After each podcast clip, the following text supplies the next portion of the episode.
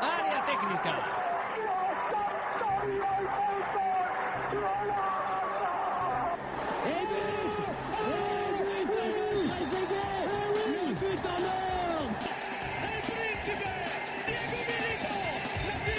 Neymar também, bola pro Neymar, que vai chegar na cara do Muriel, Neymar na trave!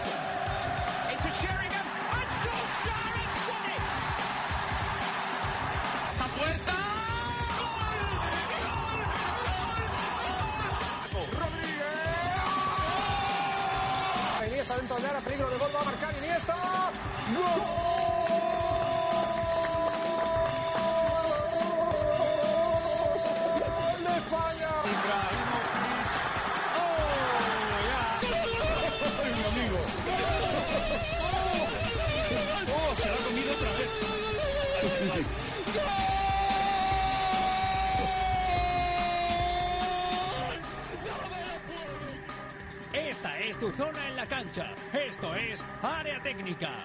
Dirige al calor del área técnica Darío Montero. Víctor Jiménez está en la parte técnica. Mario Alfonso, Victorio Calero y Pablo Rodríguez están en la redacción. Antes de empezar, un sonido. He tomado una decisión sobre mi futuro. No voy a continuar eh, jugando en Salke Nurfier. Quiero decir que voy a seguir jugando, pero no va a ser en, en Europa. Será en una, en una liga menos competitiva que lo que exige jugar en Europa.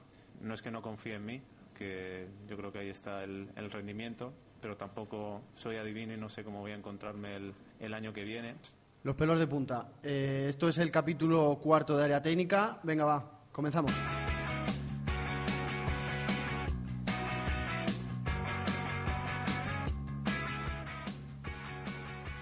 Pequeño cambio ahora mismo. Bueno, lo hablamos luego, Pablo. Primero, eh, formas de contactar con nosotros. Victorio Calero, ¿qué tal? Muy buenas. ¿Qué tal? Muy buenas, Sergio.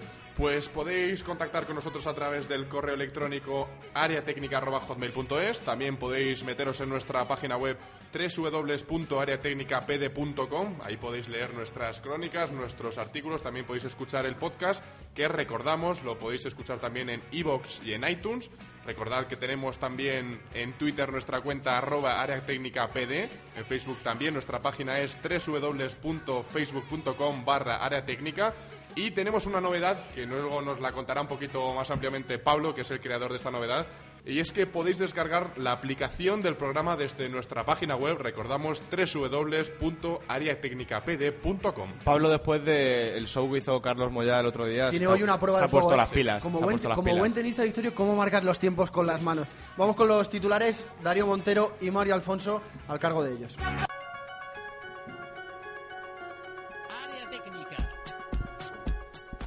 Este fin de semana se disputa el enésimo clásico, un clásico al que se llega con las, con un preacuerdo con el Galatasaray. Otro que puede irse es Jorge Molina, por el que se ha interesado el Stoke City. Batista vuelve a su equipo tras la lesión.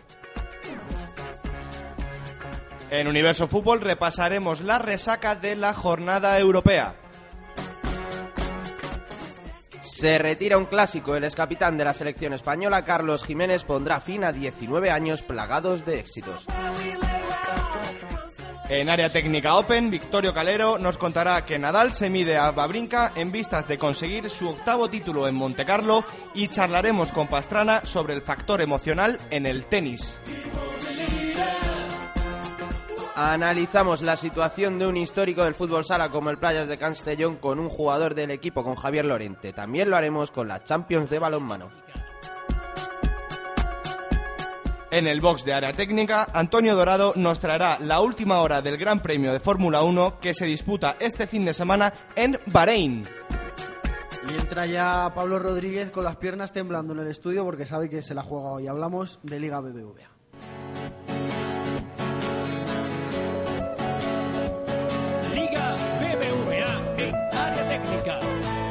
Pablo Rodríguez, ¿qué tal? Muy buenas. Hola, muy buenas. Pues estoy un poco, un poco triste, la verdad. ¿Por qué? Por Raúl, por Raúl, no porque Has- aquí no me sido- sienta tan valorado, sino por, por la despedida de Raúl, que ayer... No, no, aquí simplemente queremos meterte un poquito de presión y que veas, que sientas, que sientas un poco en, en la nuca nuestro, nuestra respiración y la de Moya sobre todo. Cuéntanos primero un poco antes lo de, rápidamente, el tema de lo de la aplicación. Bueno, pues sí, hemos creado una aplicación del programa. Has, has creado. Bueno, es un trabajo de equipo Hemos, hemos, hemos creado una aplicación donde podéis leer todos, lo- todos los artículos que, que metemos en nuestra página web y la podéis descargar para Android muy facilito desde nuestra página web. Buscáis el enlace descargar aplicación y os la instaláis en vuestro, en vuestro teléfono móvil. Clásico, jornada 35, Real Madrid, bueno, perdón, Fútbol Club Barcelona, Real Madrid, pero antes de todo, si te parece, hoy es 20 de marzo. ¿Qué, hacía, ¿Qué hacíamos hace un año, Pablo? Bueno, pues hace un año estábamos todos pendientes de otro gran clásico, un gran clásico que se jugó en Mestalla y Me ha que mirado mal, Victoria, ¿eh? y que terminó con la hegemonía, digamos, del Barcelona y con un con el primer título del Real Madrid de Copa Rey después de muchos años a manos de José Mourinho. Gol de, de Cristiano Ronaldo de cabeza que todos recordaremos. Pero bueno, nos hablamos ya del presente. Sí, sí. Hablaba antes, si te parece, limpiamos esto primero, que hablaba antes Mario en titulares, el tema de la Sana Diarra, que mm, has leído por ahí, has- te has informado, parece que tiene una, una oferta, ¿no? Sí, sí, podría tener un preacuerdo con el Galatasaray turco y podría irse a final de temporada ya que Mourinho, Mourinho no cuenta con él. La verdad es que ha jugado pocos partidos este año, pero, pero hay una noticia de última hora y, y el, el entrenador portugués estaría pensando en alinearle de titular contra el Fútbol Club Barcelona. Por el tema del cansancio docil, puede ser, ¿no? Puede ser Y que, o y que no se atreva a salir con Iguán y con Benzema arriba mañana. a lo mejor vio el partido otro día al Chelsea y quiere aguantar un poquito más al Barça para jugarle así al contraataque. Eh, más cositas del Madrid-Barça. Bueno, pues como todos sabéis, mañana se disputa el enésimo clásico del Madrid-Barça y para el partido Pep Guardiola, que sabe de la importancia del mismo, se plantea ir al ataque con una defensa de tres. Para mí sería un, un error. No sé, lo mismo, Tácticamente. lo mismo Piqué no está... Luego, luego, no te enfades porque vamos a cambiar un poquito el formato porque hay muchas cosas de que hablar. Damos un poco de información de Liga BBVA, luego viene Darío Montero con sus 40 minutos de Universo Fútbol y luego hablamos un poco en, en el área técnica. Bueno, y por su parte Mourinho no da ninguna pista sobre su alineación y no sabemos quién acompañará a Xavi Alonso en el centro del campo. Puede ser Granero, Kedira, Ozil, no sabemos quién, quién llevará la batuta junto a Xavi Alonso en el centro del campo del Madrid. Hoy no, no- da ninguna pista. Hoy no lo hemos pensado, pero el otro día nos la jugamos, se la jugó Darío con las alineaciones y de, cu- de cuánto fueron? De cua- 18 de 22. 18 de 22, o sea, es un promedio Estratosférico. espectacular, espectacular. Tú no estabas aquí, por cierto, no te lo... No, pero, pero os estaba siguiendo, os estaba siguiendo. eh. ¿Algo más del clásico o hablamos ya del Levante? Pues vamos a dar dos datos curiosos del clásico. Bueno, uno era el que has comentado antes, de que hoy era el aniversario, hoy 20 de abril, el aniversario de la Copa del Rey del año pasado. Y otro dato curioso es que Leo Messi, el crack argentino del Barça, lleva ya tres partidos frente al, al club merengue sin hacerle un gol. que para mí fue en un partido con el Real Madrid donde, donde definitivamente Messi dio el paso al frente en ese 3-3 que empata al final, En el último minuto, que se estrella Canavaro con el palo intentando cerrar ese último gol de Messi. Partidazo, ¿eh? Sí. Ese partido. Tengo aquí apuntado que me has dicho que hay que hablar ahora de Jim. Sí, sí, tema por- del, que, a colación del clásico, además, porque han retrasado el partido de las 10 y va a ser a las 10 y media para que, dicen algunos, se puedan escuchar las ruedas de prensa de Caranca y de Guardiola. Sí, porque Juan Ignacio Martínez, el entrenador del Levante, eh, ha protestado ante, ante el comité y le parece intolerable que dos equipos tengan que retrasar su horario de partido para, para jugar el suyo propio, que realmente terminaría una hora muy rara, intempestiva para ellos. Y bueno, Empezaría tienen, el día 21 y acabaría el día 22, ¿no? tien- tienen todo el derecho todo el derecho a quejarse porque es una medida insólita. Darío. Yo creo que no tiene, no, puede- no tiene derecho a quejarse porque el Levante... El Está hoy Levante- en plan guerrero. No, ¿eh? pero es que es verdad, es que el Levante vendió sus derechos televisivos y es la televisión la que decide a qué hora poner los partidos y para la televisión cree que tiene más rigor informativo las salas de prensa, la rueda de prensa de Guardiola y de Caranca o de Mourinho del postpartido y deciden poner el partido a las diez y media, pues como eh, el Levante está ganando dinero gracias a los derechos televisivos, se tienen que atener a las normas. Pero de todas formas, Daría, a mí me parece una falta de respeto que porque es el Sevilla y el Levante les aplacen un partido, o sea, media hora. Me parece una falta de respeto a los equipos y a los aficionados que tienen ya unos horarios establecidos de televisión para Pero es verlo. que, es que tú pagas un, tú, tú recibes un dinero por firmar un contrato y si en el contrato te viene estipulado que se puede hacer, se hace y... Mm, yo te voy a decir una cosa. ¿Qué dirían los madridistas si yo sé Mourinho si el Barcelona de Guardiola gana la Liga en la jornada 34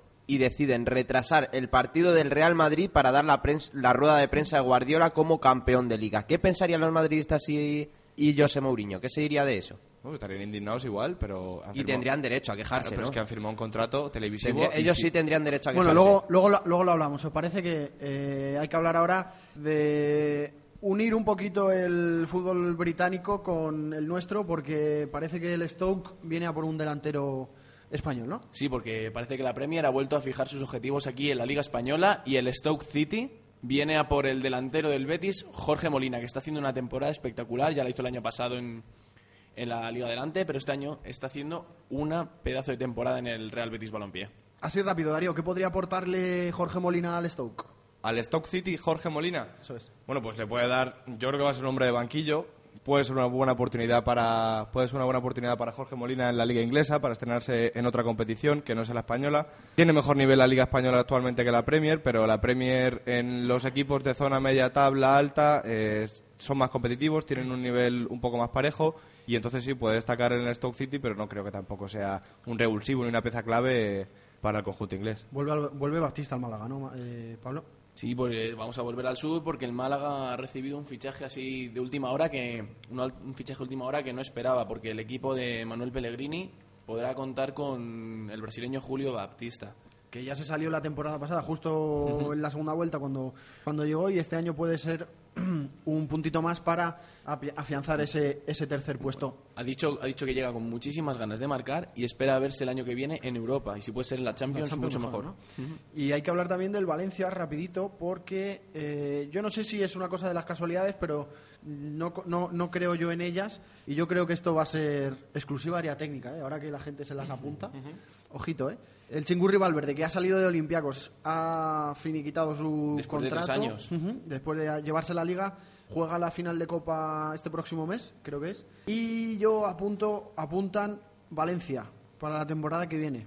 Es probable. Después del partido de ayer del Valencia, muchos aficionados ya le han pedido a Emery, si ya le tenían en contra, ya después del partido de ayer ya tiene el peso de la afición del Valencia encima. No puede ya seguir en el conjunto en el conjunto Che y, y Valverde, quizá como dices tú, una casualidad o no, ha, ha dimitido del, del Olympiacos y puede ser el futuro entrenador del, del Valencia. Aunque no me parece un entrenador a la altura de un equipo que quiera estar en Champions, pero bueno, eh, el Valencia sabrá. Mario. Y además se da la casualidad de que en Grecia apuntan a que Emery podía ser el sustituto de Valverde en el Olympiacos, así que podría ser un cambio de cromos prácticamente. Sí, lo, ¿Al Olympiacos? Sí, efectivamente. Lo daba ayer un diario nacional, vamos a citar las fuentes, y que ya podían aprender otros.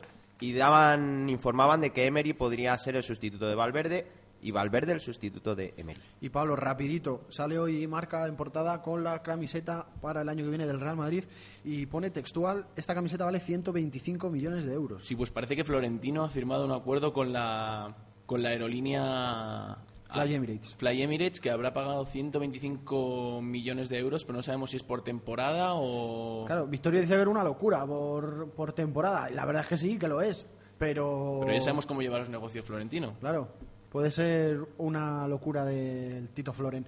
¿Algo más que decir, Pablo? ¿Algo más que dibujar en el, sobre el panorama deportivo español? No, nada más, así Nada que más. reseñar. Pues hablamos de Universo Fútbol con Darío Montero.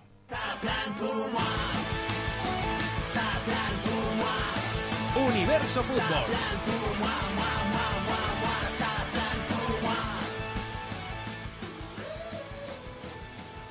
¿Qué tal, Darío Montero? Muy buenas. Hola, muy buenas. Hablamos de Universo Fútbol, primero Champions League. Champions League. Partidos de ida de las semifinales.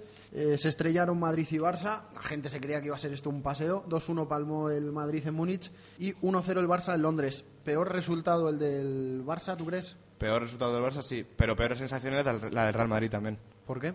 Yo creo que el, el Barça le gana al Chelsea, bueno, además lo han dicho ya varias personas y creo que es cierto. El Barça le gana al Chelsea nueve partidos de diez que disputan, según los partidos, según el partido que vimos el miércoles en Stamford Bridge. Creo que hizo un partido tremendo el Barça, lo único que no tuvo acierto de cara a gol, pero fue dominador de cabo a rabo desde el primer minuto hasta el último del partido.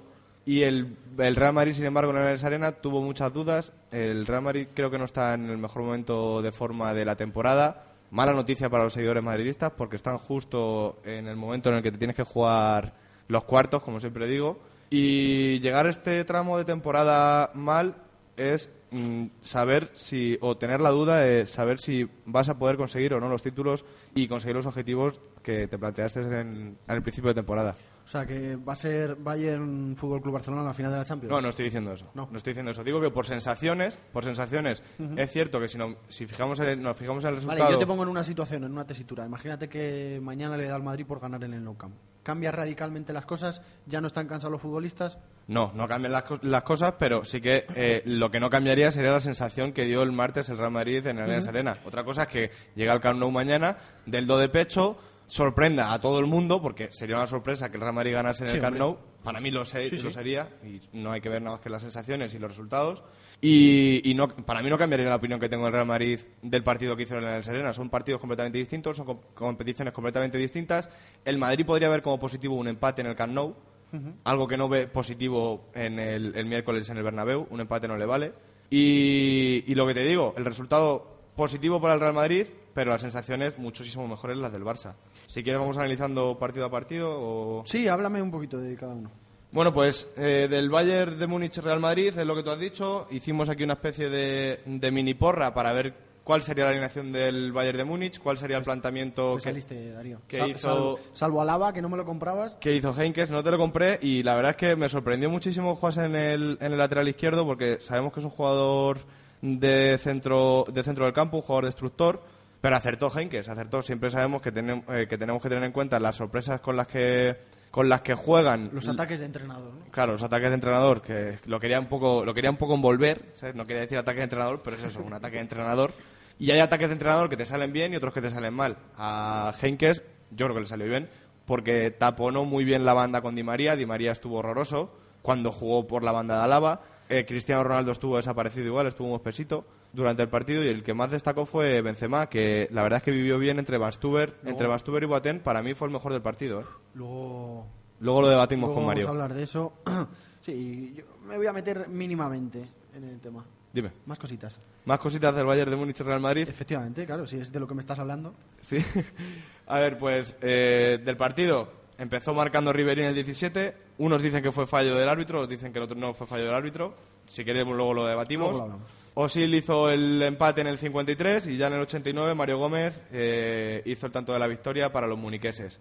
También es verdad que podemos hablar un poco, si somos resultadistas, porque a mí no me gusta ser resultadista, y si, nos, si quitamos los últimos tres minutos de partido en el que marcó Mario Gómez el gol de la victoria del Bayern de Múnich, estaríamos no alabando, pero sí no criticaríamos tanto la labor de Mourinho con, al poner a Coentrao, porque Coentrao falló en el segundo gol, pero si, si quitamos ese fallo de Coentrao en el segundo gol, para mí no hizo tan mal partido como se le, como se le ha considerado que hizo. Fue un partido aseadito. Claro, por eso, lo único que claro, que en la jugada en la que tienes que estar más vivo, en la que tienes que estar más atento fallas, pues te crucifica todo el mundo. Y además, venimos de donde venimos, Claro. porque Coentrao falla en el gol del Bayern de Múnich y es súper criticado, ya salen las estadísticas por ahí de que de las cinco, cinco derrotas de Real Madrid, Sí, él jugó los 90 minutos, pero no se le critica, por ejemplo, a Messi que eh, hizo un cañón en el centro del campo contra el, contra el Chelsea en Stafford Bridge y su pérdida de balón ocasionó el gol de, el, el gol de, Didier- de Didier Drogba.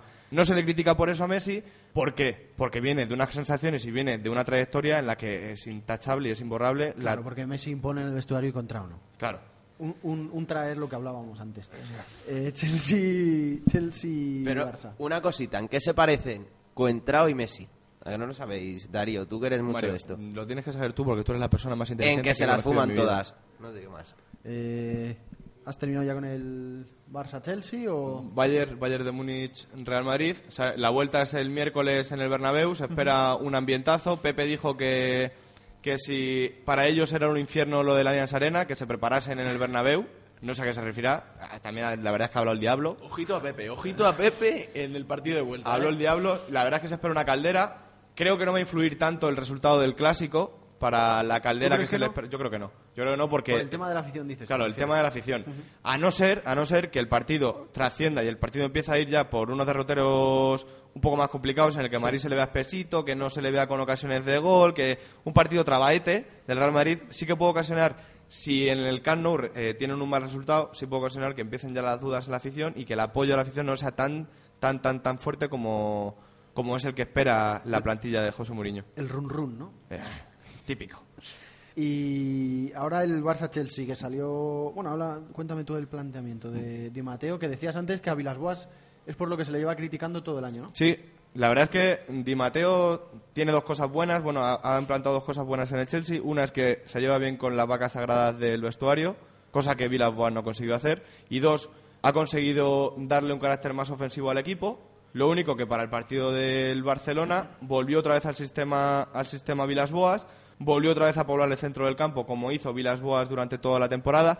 También es verdad que si un partido de la temporada te obliga a poblar el centro del campo, es un partido contra el Fútbol Club Barcelona. Así que tampoco se le puede criticar a Di Matteo por su planteamiento. Yo no le puedo criticar por el planteamiento ultra defensivo que hizo, porque entre otras cosas no tiene otra cosa. Es que el Chelsea es que no tiene otra cosa y si tú quieres ganar al Chelsea, al Barça no puedes jugarle de tú a tú con los jugadores que tienes, porque si hay algún jugador que se le pueda asemejar a la plantilla del Barça que tiene el Chelsea es Juan Mata, el único. Todo lo demás, querer intentar comparar tu juego con el del Barça es un error. Es suicidarte. Claro, es lo que le pasó también a, a- a Guardiola. Guardiola tuvo la opción de meter a Keita en el once inicial, no lo hizo por eso, porque tú tienes que jugar con tus armas, estás en una semifinal de Champions y no puedes pretender que porque el otro equipo sea físico, intentar tú igualar tu arma al físico del equipo. Tú tienes que emplear tu arma y su arma es el toque y la calidad en el centro del campo, que es lo que empleó el Barça.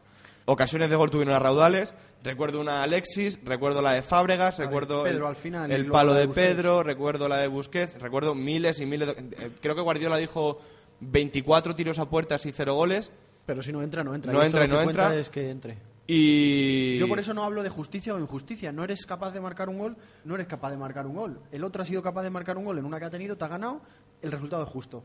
Por eso el tema de justicias e injusticias, luego os preguntaré, pero me parece un poco, me parece un poco absurdo. Y no te voy a, no te voy a pedir que te la juegues con el 11 del martes. Es Le el tengo mar- preparado, por si acaso, ¿eh? es- ¿Sí? Sí, sí, le tengo preparado. Me está- estaba, estaba aquí callado, digo, como me la suelte, se la tiro, hombre. Una, una pregunta solo. Eh, ¿Va a jugar Torres? Yo creo que no. ¿No? No, yo creo que no. A ver, cántame el 11.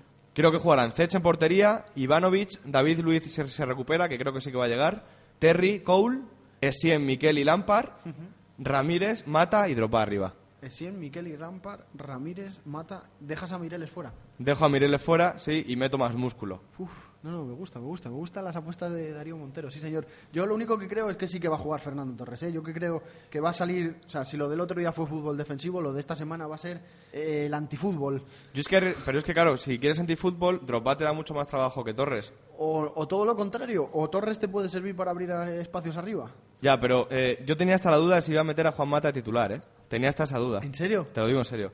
Yo creo que la primera parte, la primera parte va a ser de aguantar, de aguantar y de aguantar, y creo que Mata no está tan, tan, tan para aguantar como está, por ejemplo, Meireles. Mi duda era no Drogba y Torres, mi duda es Mata Meireles. De ¿Sí? verdad, de, ¿De verdad, verdad? completamente en serio.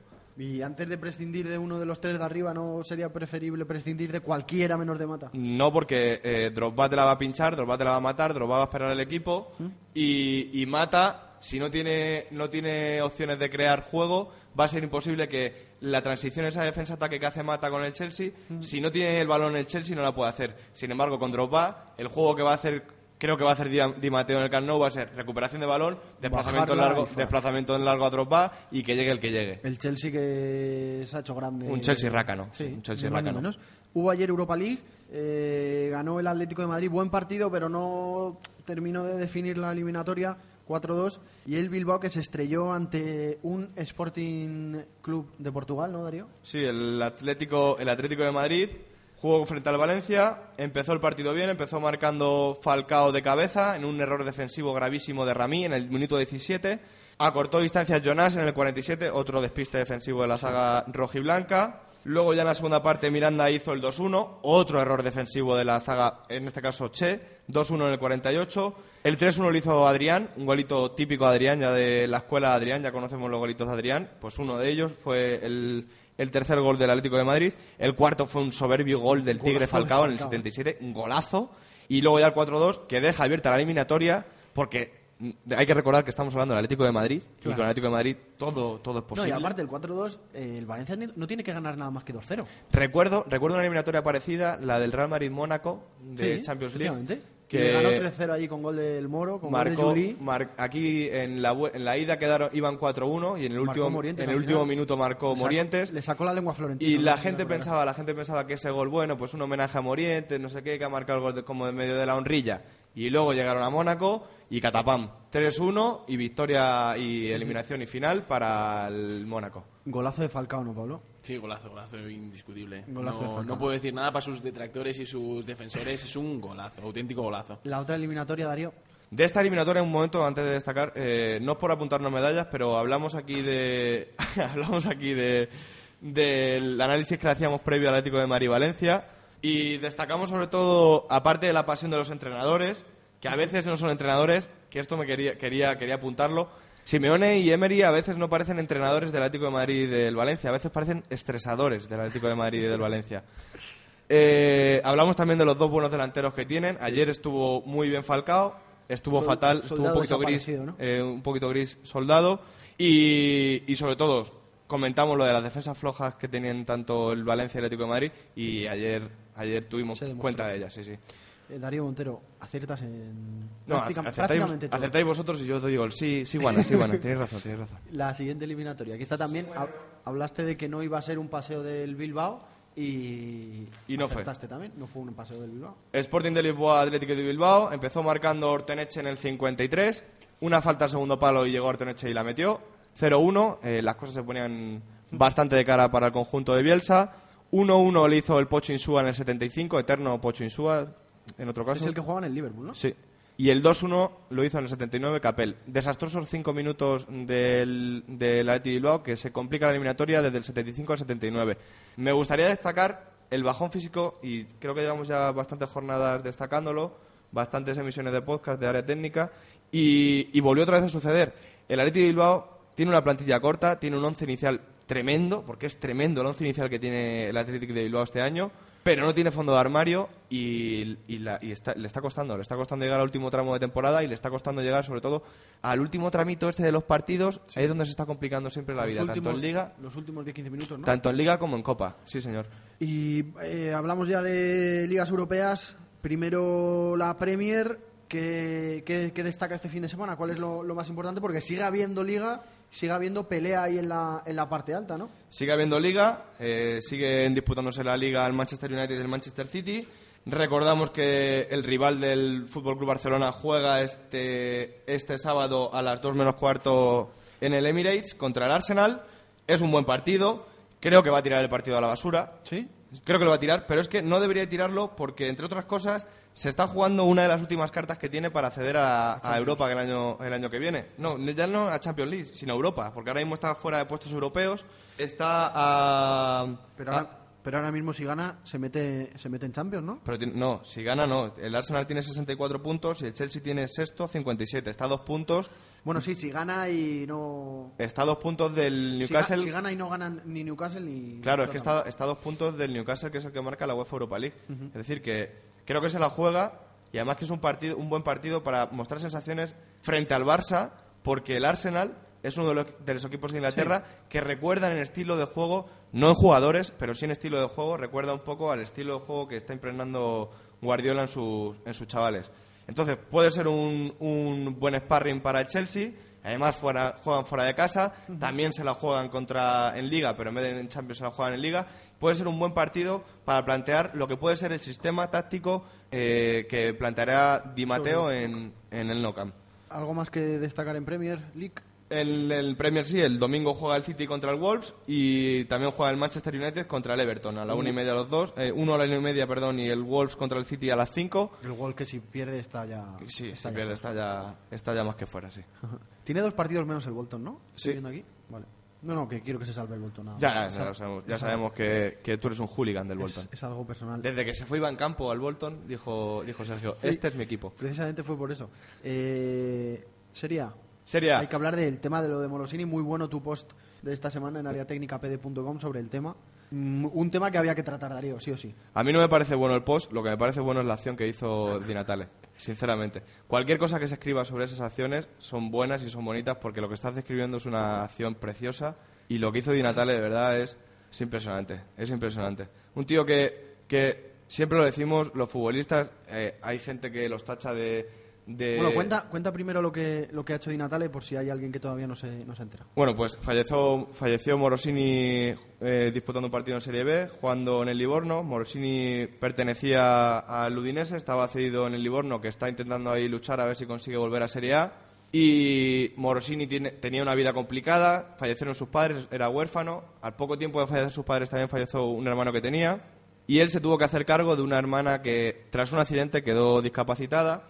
Y entonces, claro, con el fallecimiento de Morosini, esa hermana se quedaba sin familia, esa hermana se quedaba sin gente que la pudiese cuidar. Y ahí apareció el corazón de Di Natale, apareció la estrella, apareció el héroe, que sin que la justicia de italiana lo permita, se va a hacer cargo de... ¿Por qué no? No lo permiten las leyes. Supongo que será por irá por ramas familiares. Supongo que aquí en España habrá algo parecido. Si te tienes que hacer cargo de un, de un familiar, tiene que ser a lo mejor familiar de primer grado, de primera línea, o de segunda, o de no sé cómo irá, pero el caso es que las leyes italianas no lo Que permiten. no puede hacerse cargo de ella, ¿no? Claro, pero él se va a hacer cargo de ella, además va a formar, va a formar como una especie de asociación de ayuda a Carla María, que es casi como se llama la hermana de Morosini, y van a aportar dinero también el Udinese, y varios equipos, varios capitanes de equipos del calcio también han dicho que, que todo lo que necesiten del club o todo lo que necesiten de los jugadores de los clubes, que estarán dispuestos a, a darlo. Sencillamente sensacional. Espectacular. Por eso te digo que el artículo, bueno, pues sí, pues es un artículo que al final cuenta una cosa que hace un tío,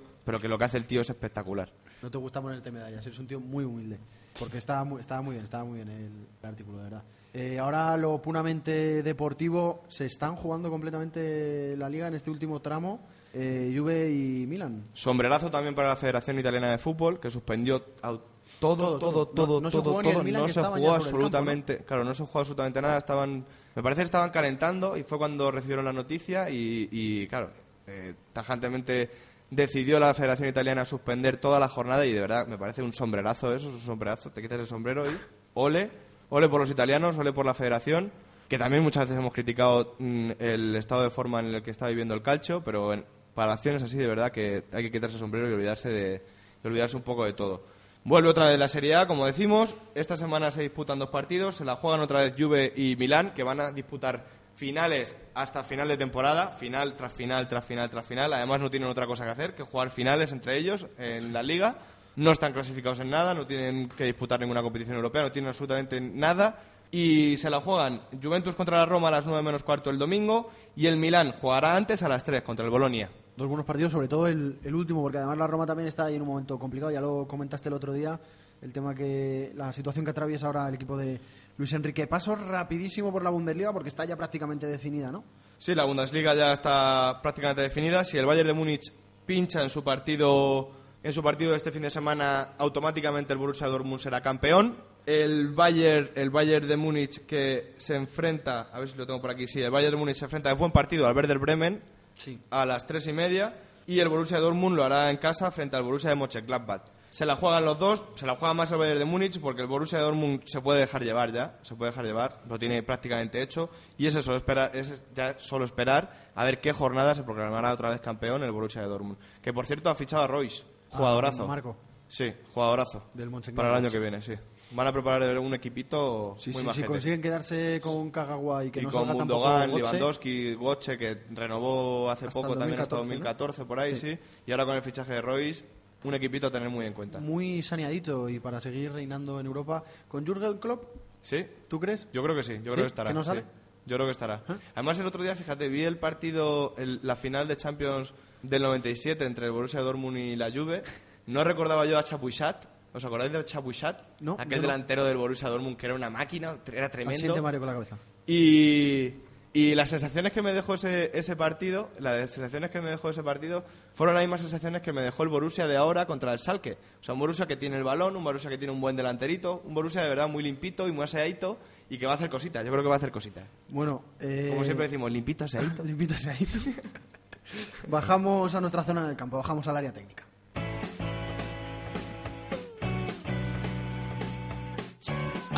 Área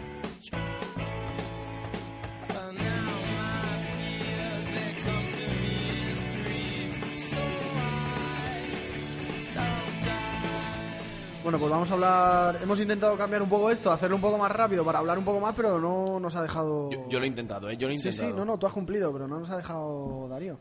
Eh, estamos... Lo de Darío hoy es impresionante. Vaya lo que se ha metido, luego me dice a mí, yo es que el rincón Pero vamos a de ver, Darío. Pero donde sí tiene que hablar el chaval, tiene que dar clase, tiene que dar el clinic de fútbol internacional que da todas las semanas. Además me da colonia, Le- le nos apunta pagan- medallas. Le pagan, le pagan por esto. A mí no me, no me parece mal y además hasta dirige todo esto.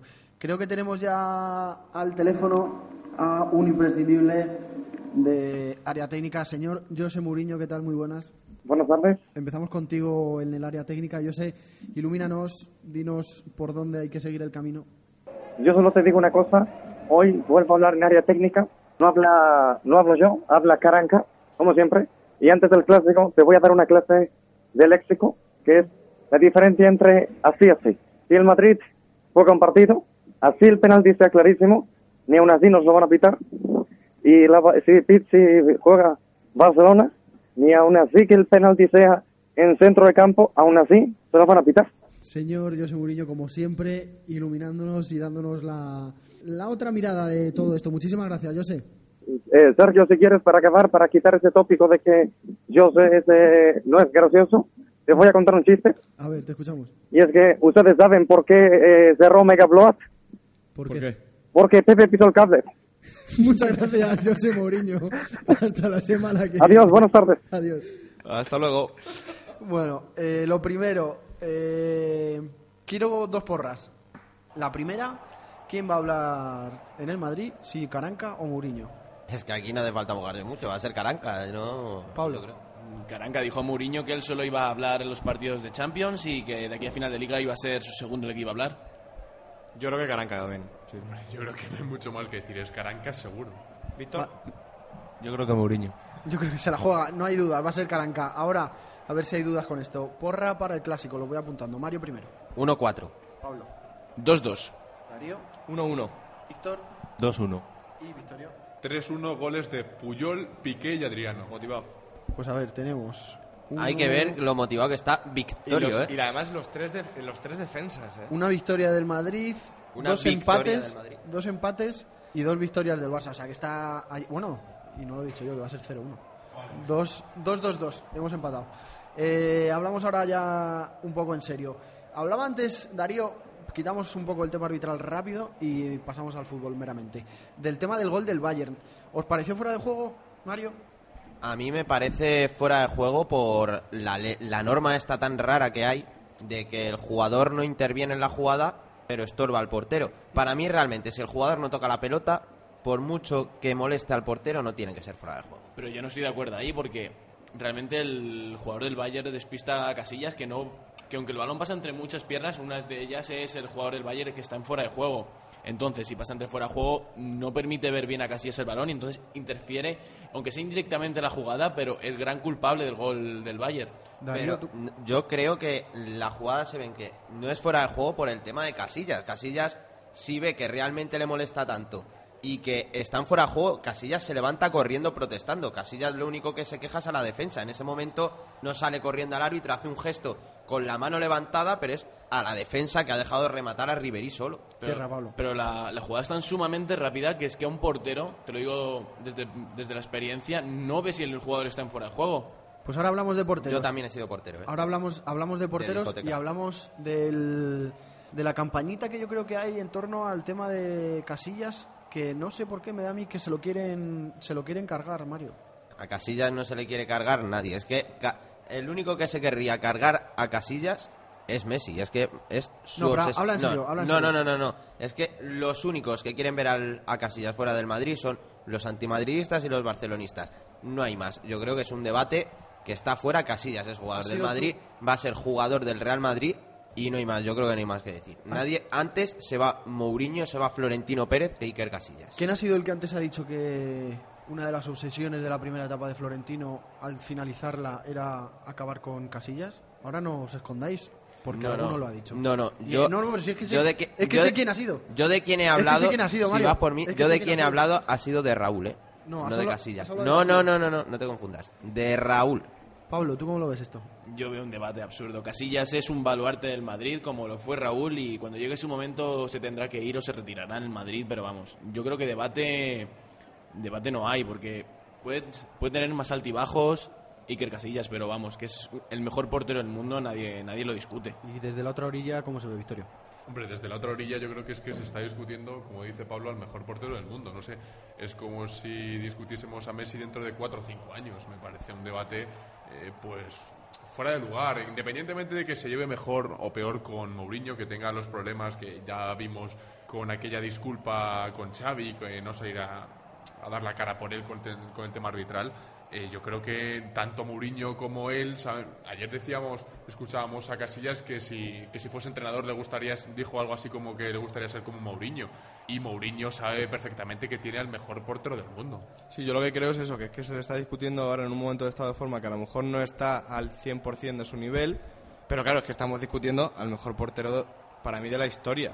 Con- Eh, por- sí, sí, para mí es el mejor no, portero de la sí, historia. ¿El No, mejor deportista también. de la historia, el Darío? mejor deportista de la historia para mí es Roger ¿No? Federer. Roger Federer. No, pero no estamos, no está a su mejor nivel supuestamente, pero salva al Madrid contra el Valencia, el otro día salvó Claro, un par de ocasiones claro. ante el Bayern de Múnich y se está hablando porque falla un partido de cada 10 como mucho. Claro. Se está hablando de que está en un mal momento de forma, sin embargo, falla Víctor Valdés y le dice, "Sí, sí, hoy ha fallado, pero es que, Es que- salva al Barcelona siempre que hay una oportunidad, siempre le salva a Valdés, pero es que con Casillas se tiene tantas ganas de que falle para criticarle, para decir para abrir el debate de la portería en la selección, para abrir el debate de una posible salida, de un posible mal rollo con Mou, que se está esperando cualquier fallito. Es que llegará el día en que le da a Sara Carbonero un beso sin lengua y también se debata de ello, vamos. Es que yo lo que creo es que, eh, como Casillas siempre roza el 8 y el 9 en sus actuaciones, cuando roza el 5, que no es suspenso, pero es que está rozando el 5 o el 6, para el aficionado medio, la actuación de Casillas es un fracaso. Y no es. Hay que tener en cuenta que Casillas es un ser humano y que cualquier ser humano falla.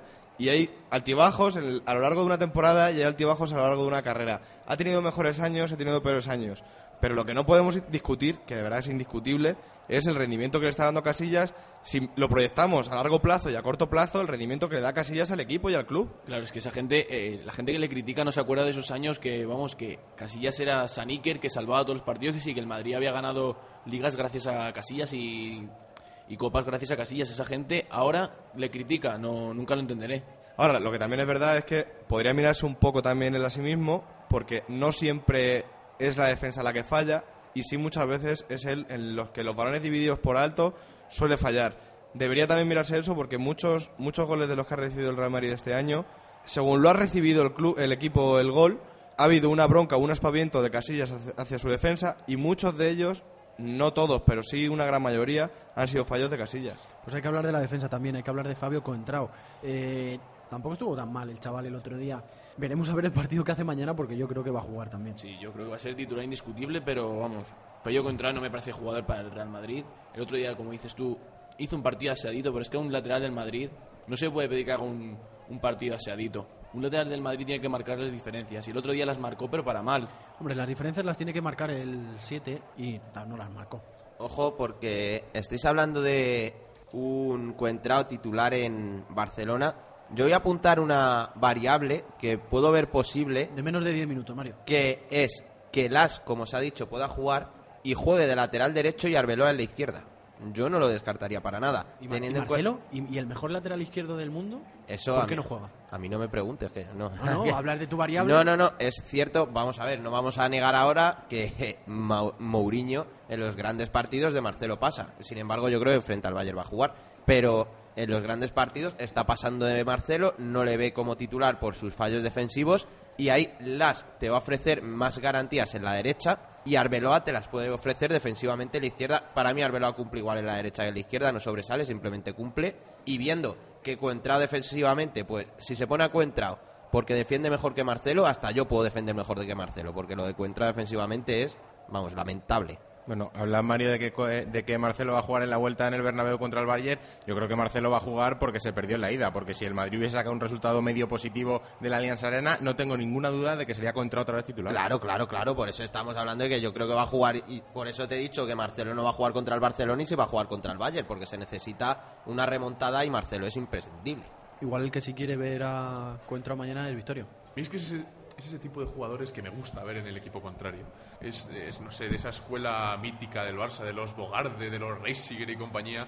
Y como eso, cuando uno lo vive en su equipo, cuando tiene ahí una, una cosilla de esas, de un jugadorcillo por ahí revoloteando como es contra el Madrid, como el otro día, que decía, si es que va a caer al final, va a caer al final y la hace al final.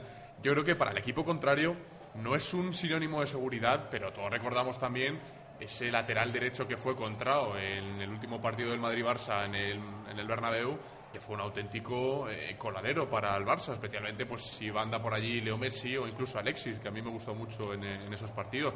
Por lo tanto, eh, desde el punto de vista azulgrana, Dios bendiga a Contrao y que juegue muchos partidos así. Si es que el problema es que el año pasado no estaba Contrao y estuvo Marcelo y Marcelo tampoco hizo un buen rendimiento contra el Barça porque si recordáis el partido del Bernabéu la pifió en el segundo gol del Barça. ¿Sabes cuál ha sido el mejor lateral izquierdo que ha pisado el Nou Camp vestido de blanco en los últimos cinco años? Dime. Victorio, díselo tú a Darío, ¿quién es? Pues ahora mismo me pillas. No, no ha sido Rosto- Royston Drente. Royston Drente ha sido el mejor Jugó lateral izquierdo. Jugó de lateral izquierdo y tuvo el 1-1. Tuvo el 0-1. Jugó de extremo Que porque le- se lesionó Robben. Jugó de lateral izquierdo. Me juego contigo ahora mismo una Los mariscada. siete euros que te debo. Me juego Lo- con- No, te no, no, no, no, no, no, no. sí.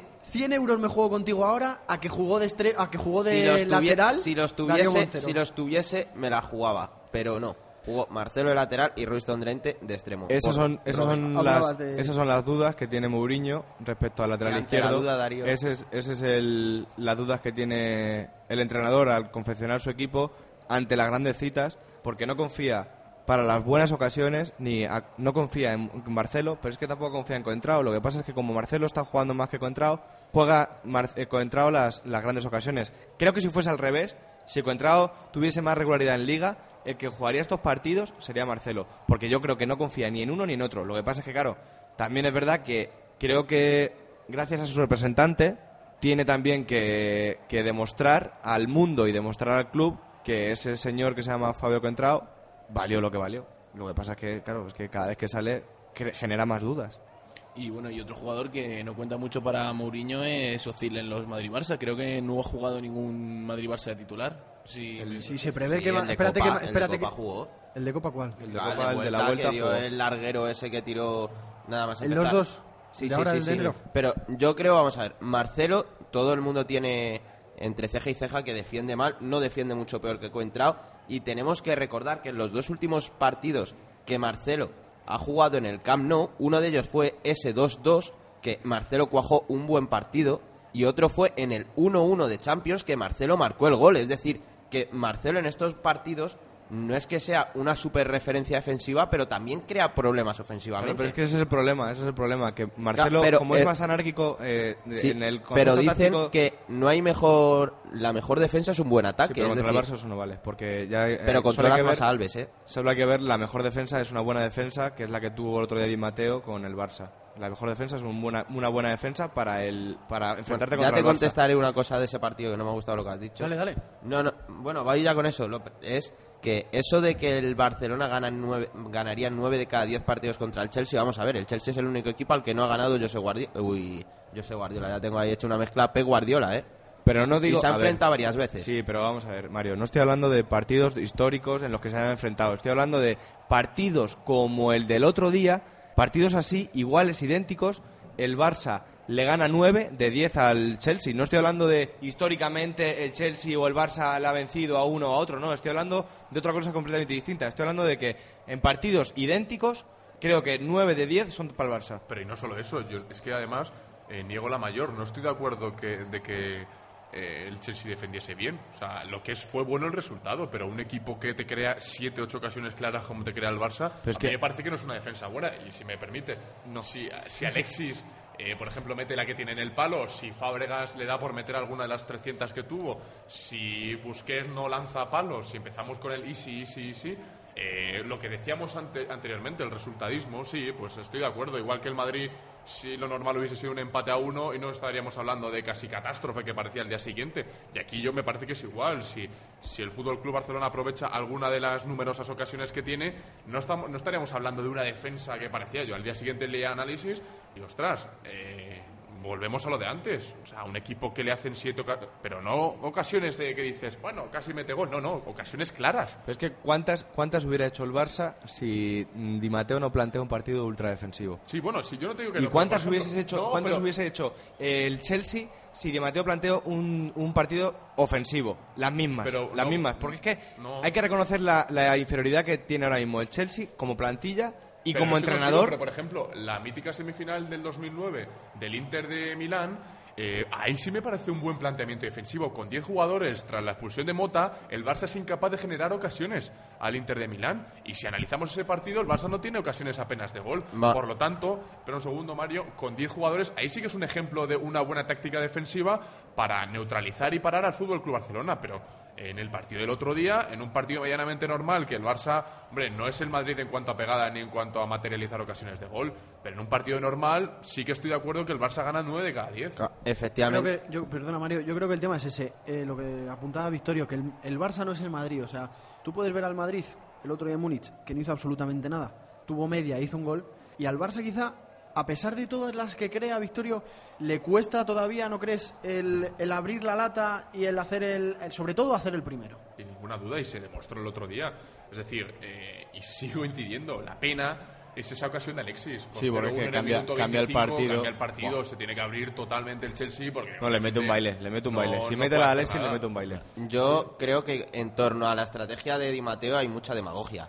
Es decir, no es, es verdad, es decir, el- la estrategia se alaba porque se queda 1-0. Si el Barça mete 3 o 4 de las 24 que tuvo, se queda 1-4 y se dice es que Di Matteo ha hecho una estrategia muy defensiva. es Claro, que tal". porque no le hubiera Claro, funcionado la estrategia. Claro, Porque no entonces. le hubiera funcionado, es por eso no decir, puedes defenderla. Claro, Cla- claro, es que claro, es eso. decir, para mí, Claro, para mí no Mario, es una. está dando la razón es a la que- gente que lo alaba, está no, dando a la gente que no lo se- alaba no porque se lo está ha dando la razón. No, Sí, lo para mí es Una a una uno, estra- una a uno, una a uno. para mí es una estrategia súper defensiva para un equipo como el Chelsea, que es un equipo grande, se supone que debe No es ser grande porque es un club sin historia. Pero es un, es un equipo potente, Es un, vamos a ver. es un club sin historia, no es un club grande. no, es, como si, por ejemplo, Tien- con todo mi tiene respeto... historia la Real Sociedad, si es más grande la Real Sociedad que el Chelsea ahora mismo, pues no, vamos a ver. Pero es que el Chelsea tiene unos jugadores que por mucho que su estilo de juego no sea el del Barcelona, está en jugando el- en su casa. El Madrid juega ante el Mario, Barcelona no puedes- así, queda 1-0 y la gente critica a Mourinho. Así jugó el Madrid en Copa, iba ganando 1-0 y la gente estaba silbando al el equipo, tema, hombre. el tema está en que no Eh, puedes no puedes suicidarte. Y ahora, ahora, ahora hablas tú, Darío. Entonces, no ¿por qué puedes se suicidarte, criticaba a Mourinho no con el puedes- 1-0 en Copa? No puedes Hombre, suicidarte. Hay mucha demagogia ahí. No puedes suicidarte e intentar jugarle al Barça de tú a tú. Porque, sobre todo, cuando no tienes con qué jugar de tú a ¿Y tú. lo que está tu delantero? Que lo pero que no antes. puedes comparar al Real Madrid que juega con Cristiano Ronaldo, Higuaín Benzema, Di María y Ozil arriba, a un Chelsea que juega con Mata que acaba de llegar y tiene que echarse al equipo a la espalda, Drogba que está de vuelta a pesar del partido del otro día y Ramírez en el otro lado que tiene la técnica que puede tener Kevin Prince Boateng, para que me entiendas. O sea, No compares a Dios con un gitano. no le puedes no le puedes exigir lo mismo y no puedes ir a suicidarte a jugar contra el Barça a intentar ganarle 2-0 Claro que es lo que hablábamos antes, que cada equipo juega con su arma. Y las armas que tiene el Chelsea ahora mismo, aparte de ser armas defensivas, son armas que ya están en el último tramo de su carrera. El bloque duro del, del Chelsea está en el último tramo de su carrera. Y antes el Chelsea, aquel que llegó a la final de la Champions contra el, contra el Barça, sí que te podría comprar que es un club grande, que es un equipo... que digo, perdón, contra el United, ¿cómo se me va?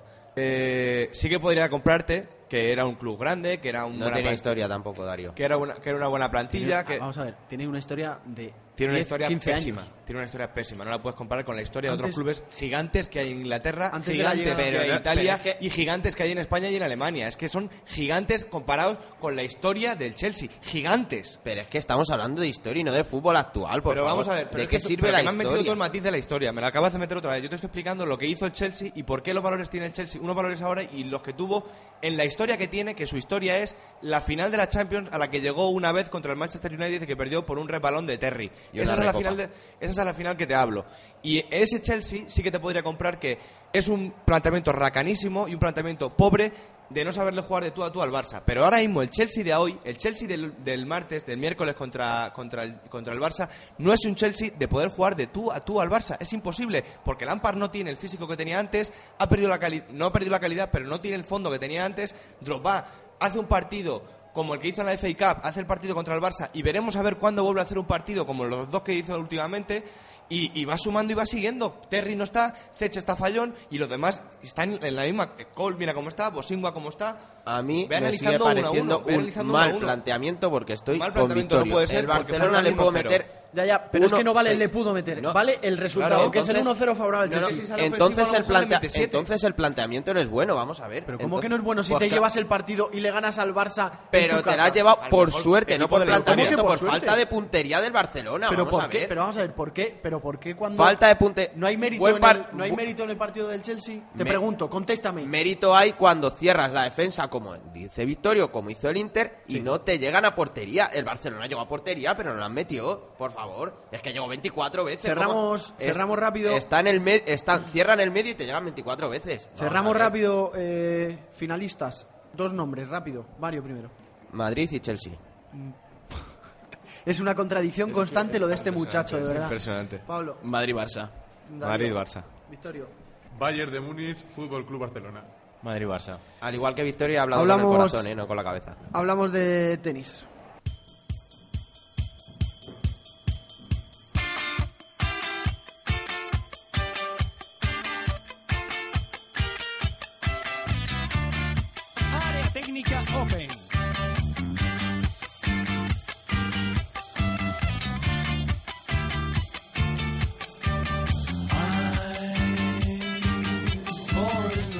Victorio, hablamos ahora, te mueves eh, como pez en el agua, vamos a hablar un poco de tenis. Eh, Monte Carlo, ¿no? Primer máster sobre tierra batida de la temporada y la verdad es que para los españoles no, di- no diría yo buenas noticias porque únicamente tenemos a Rafa Nadal en los cuartos de final.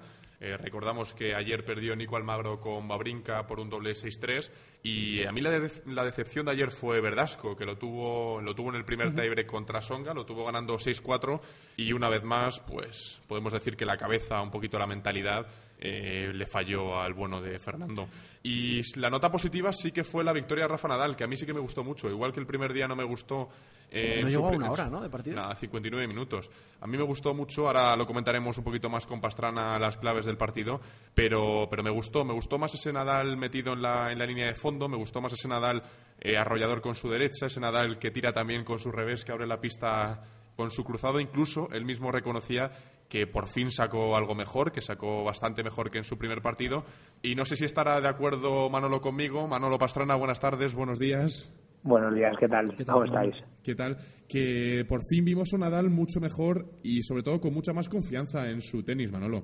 Eso es así. Sí, eh, vamos, eh, lo que está claro es que consiguió, como tú bien has dicho, sacar mejor y sobre todo jugar más metido dentro de la pista. Él lo que, como él mismo dijo, lo que hacía es tirar tiros un poquito más profundos y, enseguida entrar dentro de la pista para, para abrir ángulos y, dominar. Y eso con, junto con el saque pues le hizo le hizo jugar como jugó y acabar en apenas una hora, efectivamente.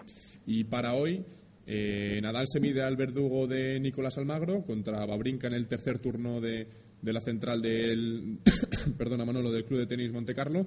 Sí. Partido a priori, obviamente, favorito Nadal, pero cuidado con Babrinka, ¿eh? Cuidado que a mí es, es personalmente un jugador que me encanta, es de esa escuela de Roger Federer, de una escuela clásica de ese revés a una mano que tú bien dominas. Sí. Y a ver, hay que ver ese partido, ¿eh? Es un partido interesante, por- sobre todo por cómo, cómo brinca. En Nadal ya sabemos todos cómo, cómo va a ir, eh, su patrón de juego, lo tenemos muy claro. Pero Babrinka es, es un jugador que en tierra es imprevisible. Como empieza a sacar muy bien, como empieza a tirar esos tiros rectos y, a entrar eh, con porcentajes, con buenos porcentajes, le va a costar a Rafa. Además es un tipo de juego que, que a Rafa no le va, porque son tiros muy, muy rápidos, muy planos y a Nadal eh, ese tipo de juego sin ritmo, sin con buen saque, no le, le cuesta, le cuesta. Entonces veremos, veremos qué tal y pues eh, yo confiamos en la victoria de Nadal porque está, está muy fuerte. Y una pregunta que os quería hacer a los dos. Ayer, antes del partido de, de Djokovic, se conocía la noticia de que había fallecido su abuelo, que por lo visto le unía una gran relación. Mejor lo sabréis vosotros Mm. que yo. ¿Qué influencia puede tener el tema del factor emocional en, en el tenis, José Manuel? Pues a ver, eh, sí, importante además porque le cogió entrenando antes de entrar en pista y es importante para Djokovic, es, su abuelo, es quien le construyó sus pistas en allí en, en Montenegro y es el que le ha, la que le metió en un la que le inició en el tenis, vaya, entonces le une, le une todo. Eh, más allá de que el, el tenis es un deporte individual y, y que su complejidad, el tema de motivación, es un deporte de toma de decisiones. Entonces, eh, ayer se le pudo, lo que hizo fue increíble, o sea, el hecho de estar simplemente en pista es de admiración lo que hizo Djokovic, eh, pero se notaba, sobre todo en el primer set, que la toma de decisión se precipitaba, buscaba siempre la opción más rápida, salir de pista lo antes posible, estaba incómodo. Luego se rehizo, eh, un, increíble, y consiguió sacar un partido con un rival, Dogopolov, que es eh, 26-29 del mundo, durísimo, y lo sacó adelante. O sea, es increíble. Cualquiera que sepa un poquito de esto o haya jugado sabe de la dificultad de, de lo que hizo ayer Djokovic. Yo estoy, yo estoy con Manolo, la verdad. Eh, no nos cansamos de repetir, y yo me pongo muy pesado con eso en las crónicas que escribo para Colpisa, el factor mental que es decisivo de- en, el, en el juego de Rafa Nadal. Es decir, eh, la, la potencia mental que tiene, con cómo, cómo levanta partidos que prácticamente nadie levanta.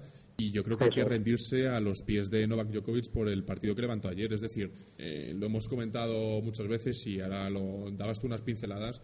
eh, lo fundamental que es el factor mental en un deporte individual como el tenis, en el que ganas o pierdes tú. Aquí no hay árbitros, aquí no hay excusas. Exacto. Y Eso por es. lo tanto, eh, Djokovic, número uno del mundo, pero pierde una referencia como que le, que le unía, que lo decías tú, que era donde en casa de su abuelo donde iba a cubrirse de los bombardeos en la guerra y ese, ese es. factor emocional, ese, ese hilo que le unía con su abuelo, eh, y a mí me parece que es la victoria, es más, eh, extrapolando finales de Grand Slam, es la victoria más eh, meritoria de, de Novak Djokovic, porque es lo que comentabas tú. O sea, no nos podemos olvidar, y además se vio perfectamente en el primer set como en el primer juego que empieza sacando él, eh, empieza el partido emocionados, visiblemente emocionados, en- Sí, se le ven las, las lágrimas en los ojos, o sea, la concentración es prácticamente nula y aún así eh, el automatismo que tiene en su juego, la, la solvencia, la solidez que tiene en su juego, le lleva a meterse en el partido y a completar un tercer set que para mí es el mejor del torneo, porque los 6-7 primeros juegos del tercer set son de lo mejor que se ha visto hasta el momento en Monte Carlo.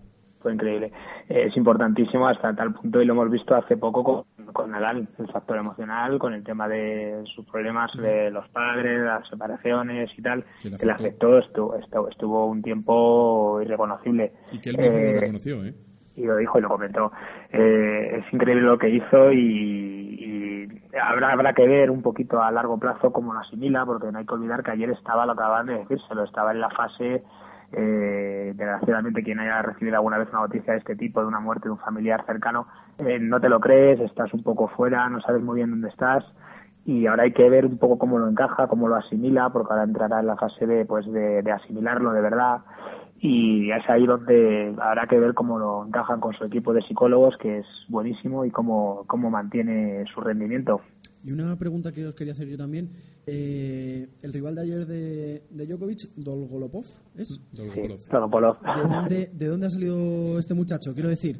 mm, Pues, a ver, es un jugador eh, el- es por el que nos podemos divertir cualquiera, aunque no haya un seguidor que no le guste el tenis. Es un jugador que varía muchísimo. mí me eh, enganchó ayer el partido, ¿eh?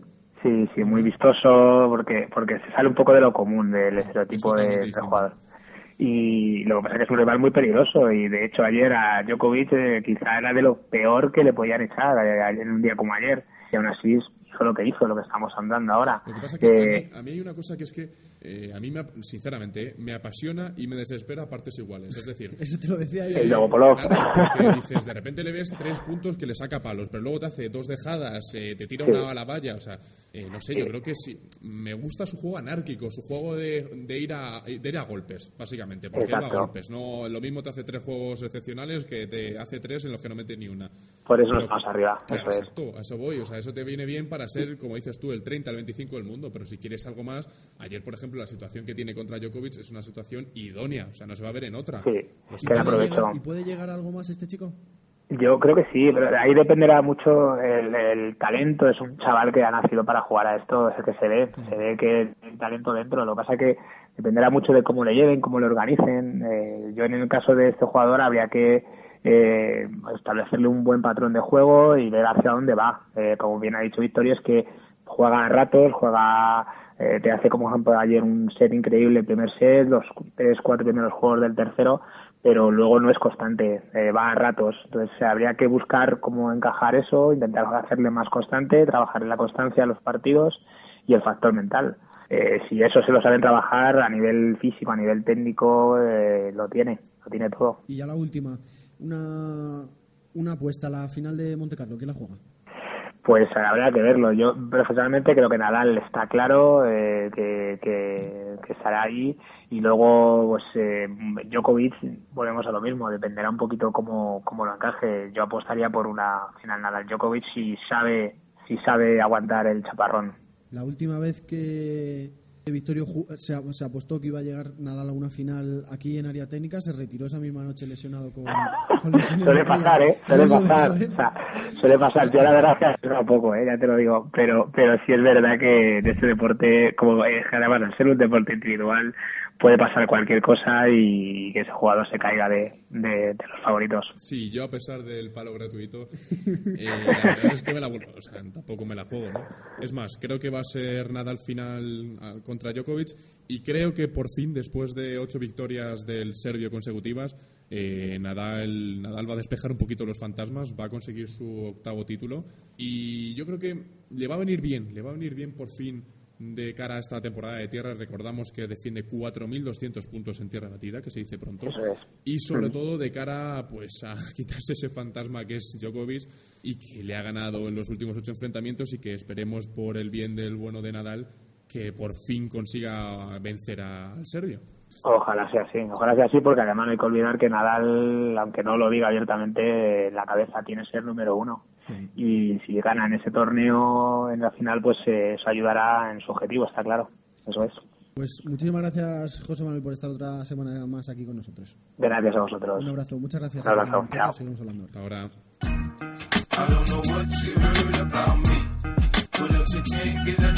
Baloncesto.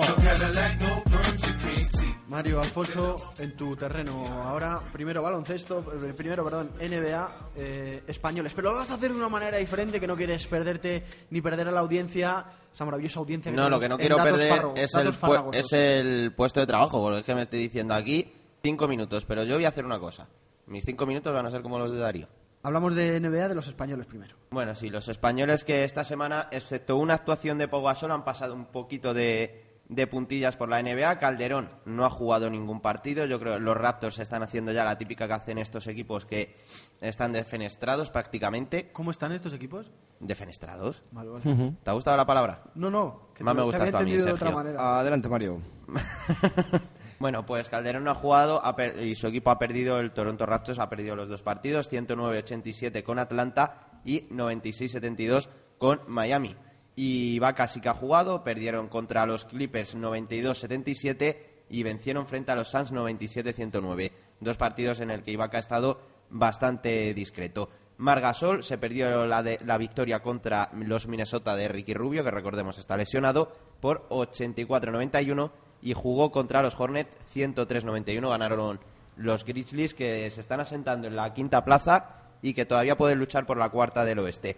Pau que perdió contra los Spurs 91-112, ojo cómo están los de San Antonio, y vencieron a los Warriors 87-99 con un triple doble de Pau Gasol, que hizo 22 puntos, 11 rebotes y 11 asistencias. El- igual que se lo he dicho a Darío antes, te lo digo ahora a ti, ¿eh?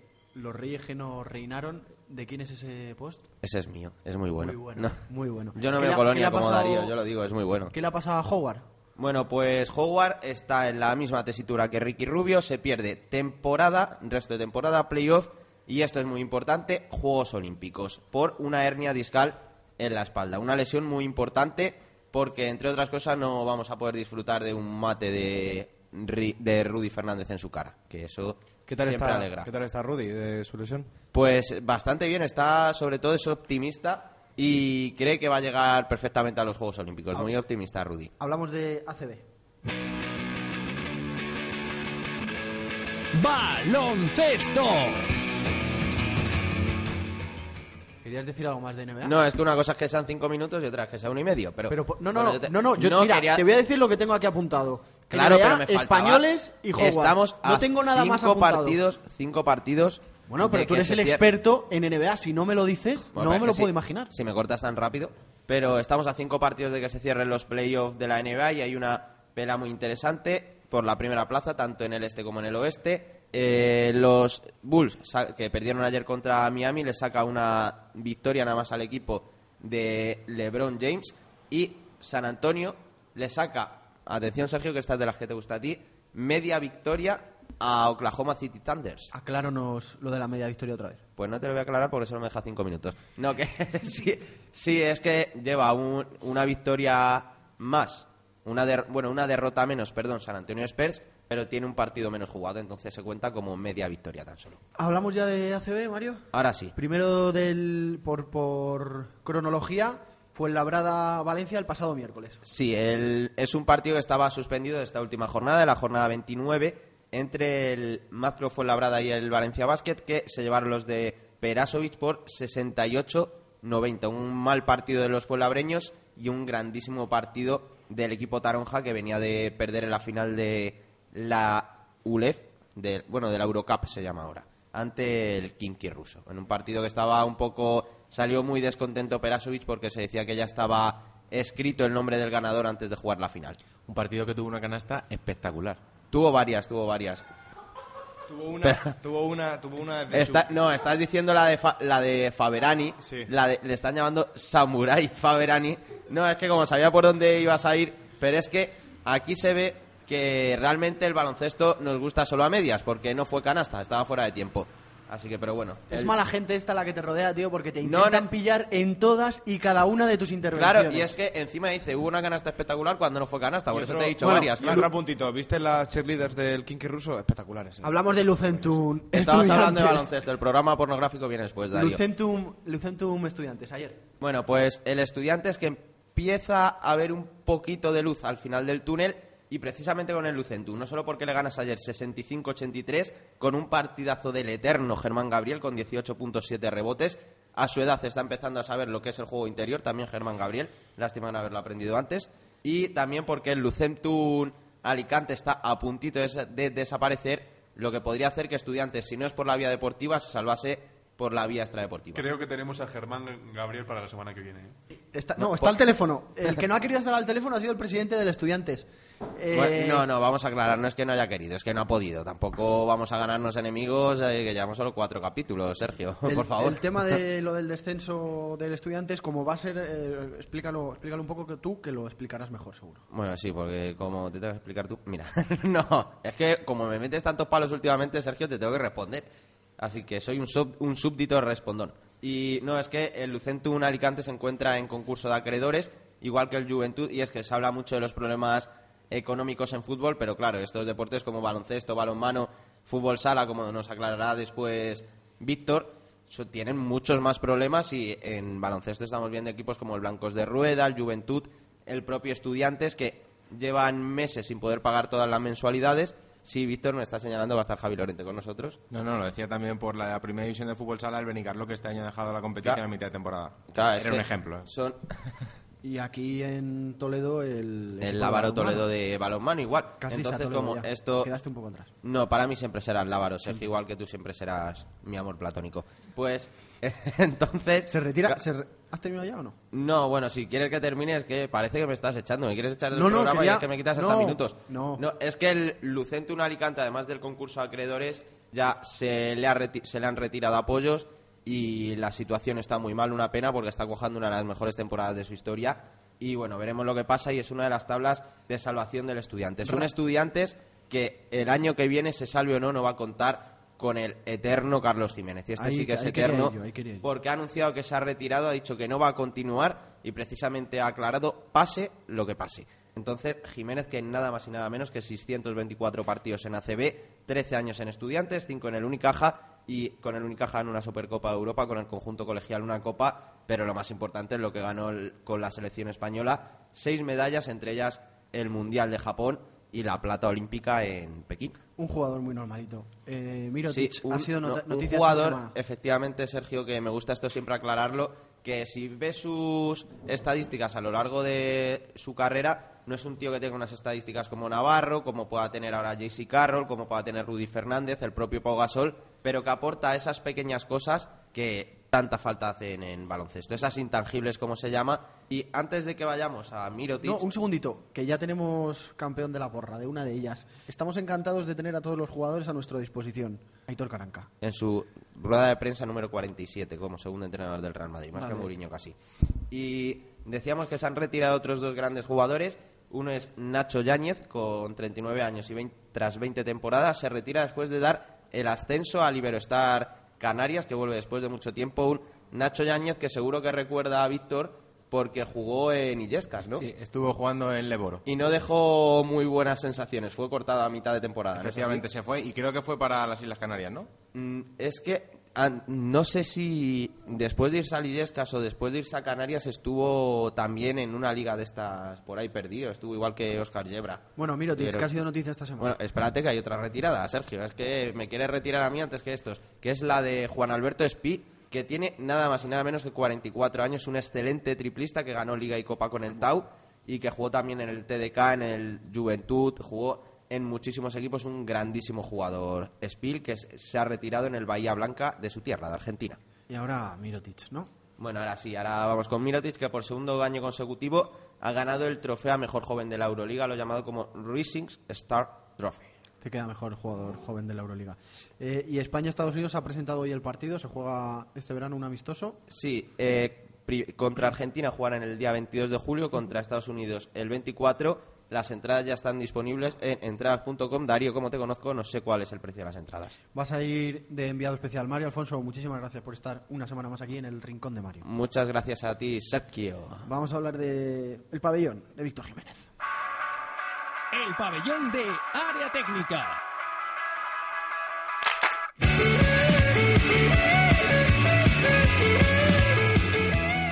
Invitado de lujo hoy Víctor en el pabellón de área técnica, 96 veces internacional con la selección. Javier Lorente, jugador de Playas de Castellón, ¿qué tal? Muy buenas. Hola, muy buenas. Bueno, pues tenemos el- la suerte, el placer de contar con nosotros hoy en este cuarto capítulo de la técnica con uno de los mitos del fútbol nacional eh, que ha vuelto a las pistas, que ha vuelto después de haberse retirado hace apenas un año y que ha sido llamado para capitanear a un histórico que no está pasando su mejor momento por Playas de Castellón, que descendió el año pasado y este año nos llama la atención porque está colista en segunda división y, lo puede pasar mal y puede consumar su descenso a segunda B. Javier, ¿cómo estáis viviendo esta situación?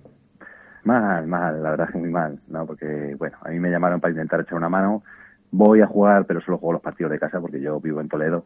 Y bueno, me llamaron porque la situación pues no es buena ni económicamente ni deportivamente. El plazo se acababa, no tenían dinero.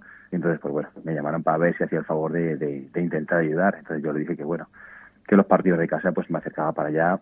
Como gracias a Dios tengo una casa allí, pues bueno, me acerco con la familia el viernes, juego el partido el sábado y el domingo me vuelvo.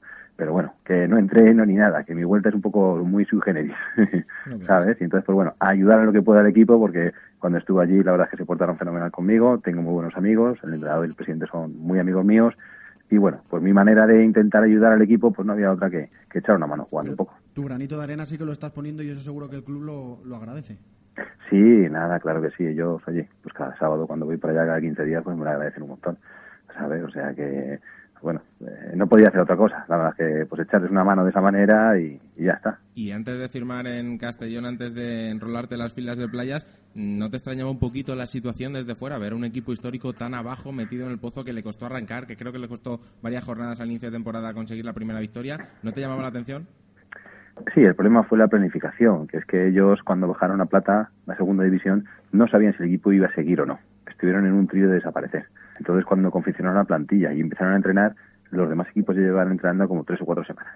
Entonces ese ha sido el principal problema que han tenido, que empezaron muchísimo más tarde que el resto de los demás equipos y de ahí, pues como se ve ahora, pues es, es su puesto en la clasificación, ¿no? Sí, empezó un poquito más tarde, pero vamos, la nómina de jugadores que tiene Playas es que tiene nombres como Rafa Muñoz, empezó la temporada Cobeta, que creo que ya no está, está Raúl Manjón, que había estado en Benicarló hasta que desapareció, está Beto, que es seguro de gol, estás tú para los partidos de casa, es que son jugadores que prácticamente cualquier equipo de primera división querría contar con ellos. Nah, bah, son cuatro jugadores porque mm, Raúl está echando una mano, él está lesionado toda, eh, está Benicarlo está lesionado hasta Navidades. Entonces ahora, bueno, pues igual sabía que era sin equipo, Benicarlo desaparecido y bueno, ya está ya está bien para jugar, pero claro, lleva sin jugar pues digamos que seis meses. Entonces pues ahora echa una mano, no está al 100% ni mucho menos. Ojalá lo estuviera, ojalá. ¿no? Y Beto, Rafa, la verdad es que sí que están bien, ¿no? Eh, Pero la plantilla es muy cortita, hay cuatro o cinco jugadores con experiencia y el resto pues son chavales muy, muy jovencitos, que ninguno de ellos, o vamos, sí, ninguno de ellos ha jugado ni en División de Plata, ¿no? Entonces el equipo pues es, pues es muy justito, muy limitado, cuatro o cinco jugadores de calidad, pero el resto pues es muy limitado por eso, porque son muy jovencitos y no tienen experiencia. Tiene que ser complicado ver a un equipo que ha sido tan grande y que ha hecho tanto y que ha, sido, ha tenido tanto nombre en el fútbol sala español, verle ahora sumido en, en tantos problemas y que no se ve una solución a corto plazo eh, factible, ¿no? Bueno, ahora el, nuevo presidente que hay, pues la verdad es que está intentando eh, pues encontrar apoyo, ¿no? Eh, sí que es verdad que, en los partidos que se juegan en casa la afición está respondiendo. Mira el equipo cómo va y, siempre, pues entre 800, 1200 espectadores siempre van al campo, ¿no? Pero claro, no es fácil ahora encontrar esos apoyos cuando pues, pues, la situación económica eh, está siendo mala en el país. Lo están intentando, es muy difícil que consigan, que consigamos salvarnos, pero bueno, por ahora lo vamos a intentar. La verdad es que sí que da pena pues ver a un equipo que ha sido, muy grande, que ha estado muchísimos años en la élite, pues verlo ahora pues en segunda división en esas condiciones.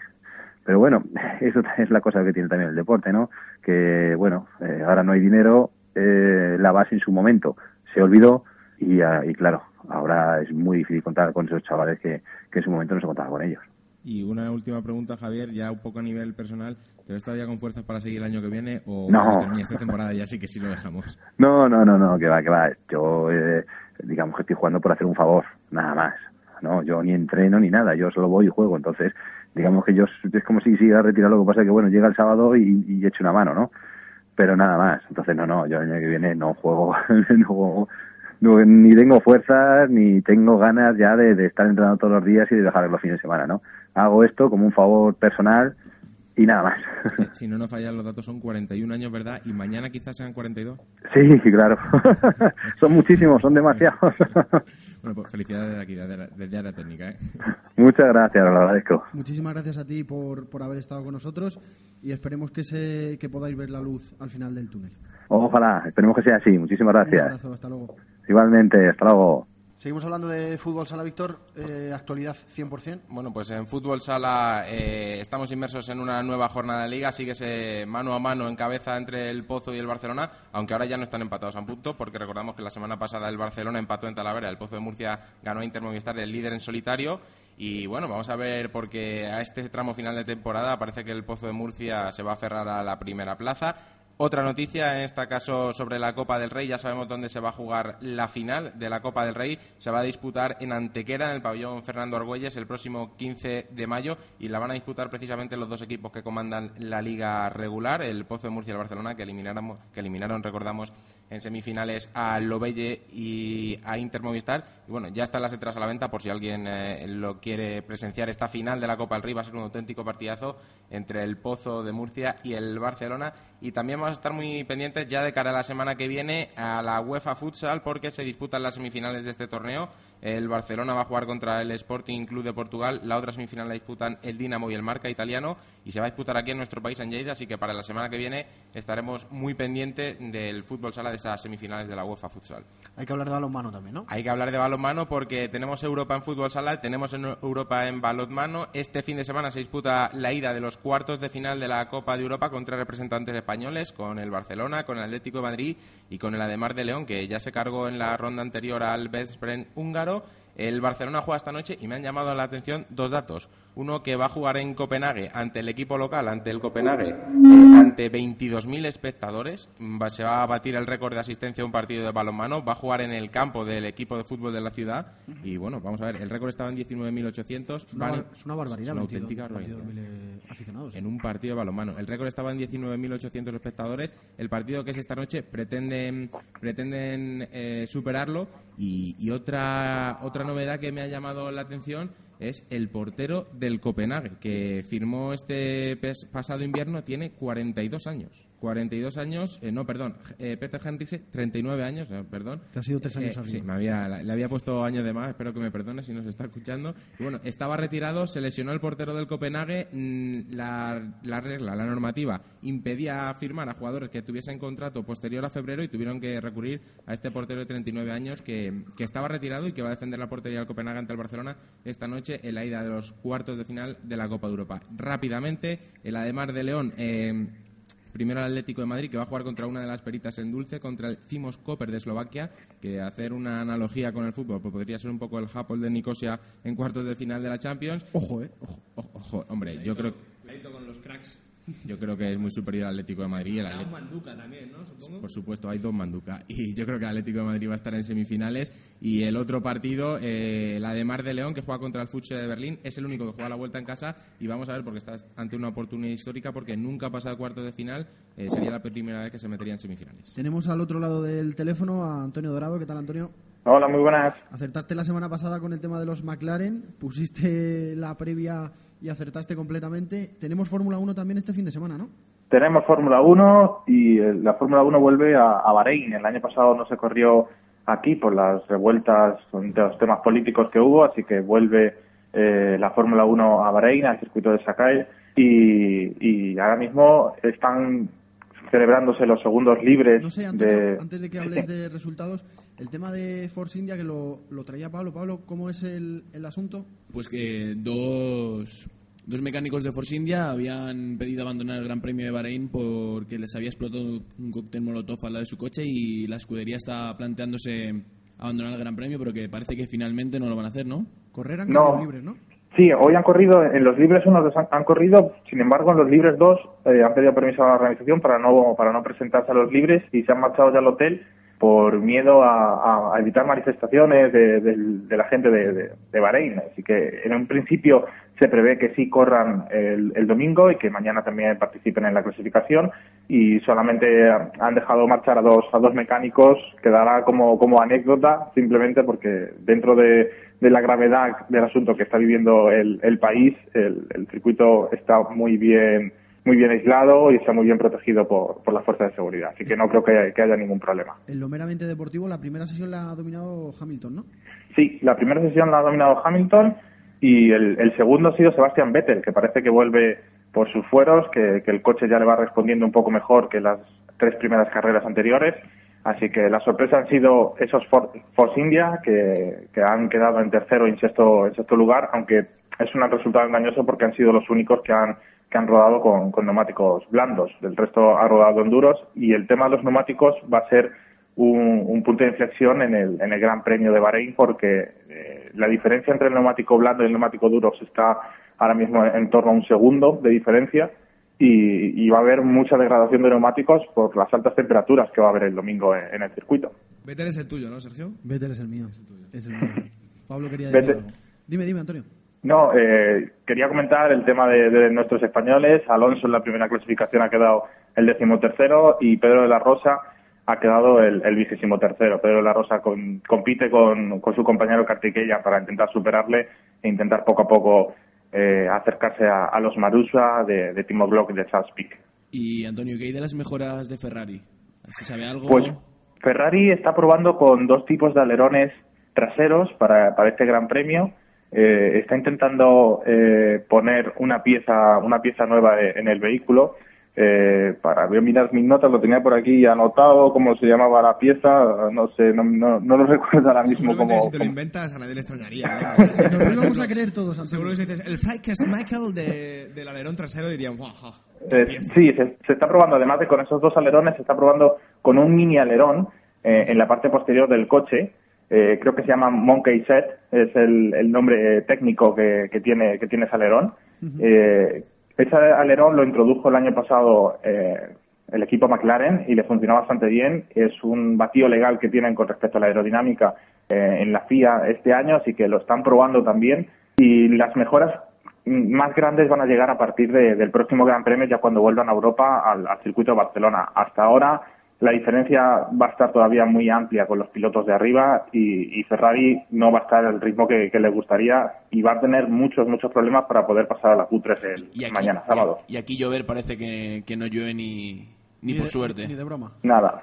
No, no, no, no, no hay previsión de, de lluvia. Las temperaturas van a ser muy altas, con mínimas de 26 grados y, y máximas de hasta 35. Así que no, no, no se prevé que, que pueda caer ni una gota de agua. ¿Y te, la jugarías con un pronóstico? Pues para la clasificación y para la carrera yo veo eh, a los McLaren, tanto a Hamilton como Baton, como los, principales los principales candidatos tanto a, conseguir la pole mañana como a conseguir la victoria el domingo. Si me tengo que mojar, voy a decir que, el ganador puede ser Baton, porque va a influir mucho eh, el estado de los neumáticos, la degradación de esos neumáticos, y Jason Baton es, es un piloto que cuida mucho esa faceta del coche, así que mi, mi apuesta será para, para Jason Button. Bueno, a Bahrein no te hemos mandado porque sabemos que la, la situación ahí es complicada, pero vamos, el, el próximo Gran Premio estás allá a pie de vista para contárnoslo todo. El próximo Gran Premio, sí, sí, es en Barcelona, el día 13 de mayo, pero eh, también decir que no se acaba aquí el motor, porque la semana que viene volvemos por aquí por área técnica con los entrenamientos de- del Gran Premio de Jerez de, de motociclismo. Así que es. estaremos por aquí también para, para dar caña a las motos. Te escuchamos la semana que viene entonces, Antonio. Muchas gracias. Muy bien, muchas gracias, chicos. Gracias, adiós. Bueno, pues yo creo que nadie más tiene nada que contar, ¿no? Porque no sé si os habéis dado cuenta, pero se nos ha ido la olla. Tenemos que controlar los tiempos porque esto no es normal. Eh, vamos a despedir el capítulo cuarto, ¿no, Pablo? Sí, sí, cuarto, cuarto. Que nos Bueno, yo- liamos- yo- yo que no soy- sexto, ¿eh? No, no, yo es Nos que soy, yo soy un visionario, romanos. yo voy más allá. Yo soy de los que van más allá. me eres- gusta, tú eres me el que gusta. suspendió los en la, números Vega, romanos en, la Vega, primaria. en la Vega los números romanos no los controlaba. Bueno, Víctor Jiménez, muchísimas gracias, que esto suena muy bien. Gracias a vosotros. Muy buena entrevista, Javier Lorente. Eh, Darío Montero, muy bien como siempre, genial. Gracias a ti, Dirigiendo Sergio. todo esto desde el calor de la radio. Desde la camisita. Vente al calorcito de la radio con nosotros. Aquí estaremos. Victorio Calero, muchas gracias. Muchas gracias a ti, Sergio. Pablo, muchas gracias. Hasta luego. Y muchas gracias a Antonio Dorado, nuestro Antonio Lobato particular, a José Mourinho, a José Manuel Pastrana y al gran Mario Alfonso que se nos ha marchado antes de hora que tenía una cita importantísima. Y muchísimas gracias a todos vosotros por estar ahí. Reciban un saludo de quien les habla, de Sergio Núñez. Nos vemos la semana que viene. Adiós.